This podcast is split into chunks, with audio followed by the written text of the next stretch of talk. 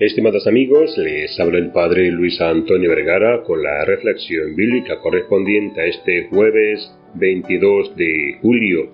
El Evangelio está tomado de San Juan, capítulo 20, del 1 al 2 y luego del 11 al 18. En el día de hoy celebramos a Santa María Magdalena, la pecadora, a como nos dice San Lucas. María Magdalena fue una de las mujeres que seguían a Jesús, a como vemos en el Evangelio de hoy. Y María de Betania, la hermana de Lázaro, que también encontramos en el Evangelio de Lucas.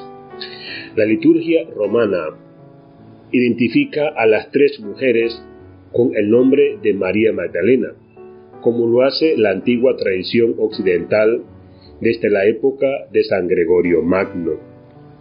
El nombre de María Magdalena se deriva de Magdala, una población situada sobre la orilla occidental del mar de Galilea, cerca de Tiberiades, la que el Señor encontró por primera vez aquella mujer.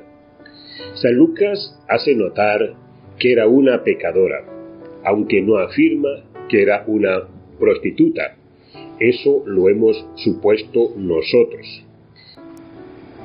Sabemos también que cuando Cristo cenaba en casa de un fariseo, donde la pecadora se presentó y al momento se arrojó al suelo frente al Señor, se echó a llorar y le enjugó los pies con sus cabellos.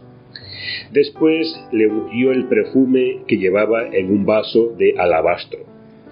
El fariseo interpretó el silencio de Cristo como una especie de aprobación del pecado y murmuró en su corazón. Jesús le reprimió por sus pensamientos.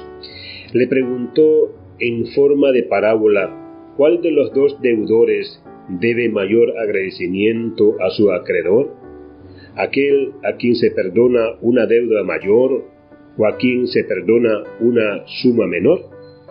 En el capítulo siguiente, San Lucas habla de los viajes de Cristo por Galilea dice que le acompañaban los apóstoles y que le servían varias mujeres, y entre ellas figuraba María Magdalena, de la cual había arrojado siete demonios.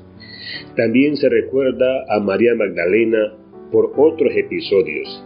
En la hora más oscura de la vida de Cristo, María Magdalena contemplaba la cruz a cierta distancia, acompañada por la otra María, descubrió que alguien había apartado la pesada piedra del sepulcro del Señor. Fue ella, la primera persona que vio, saludó y reconoció a Cristo resucitado. María Magdalena, la contemplativa, fue el primer testigo de la resurrección del Señor, sin la cual vana es nuestra esperanza. El Hijo de Dios quiso manifestar la gloria de su resurrección aquella mujer manchada por el pecado y santificada por la penitencia.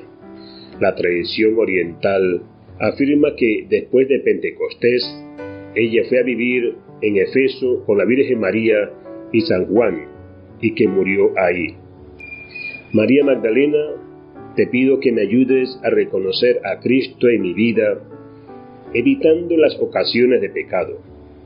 Ayúdeme a lograr una verdadera conversión de corazón, para que pueda demostrar con obras mi amor a Dios.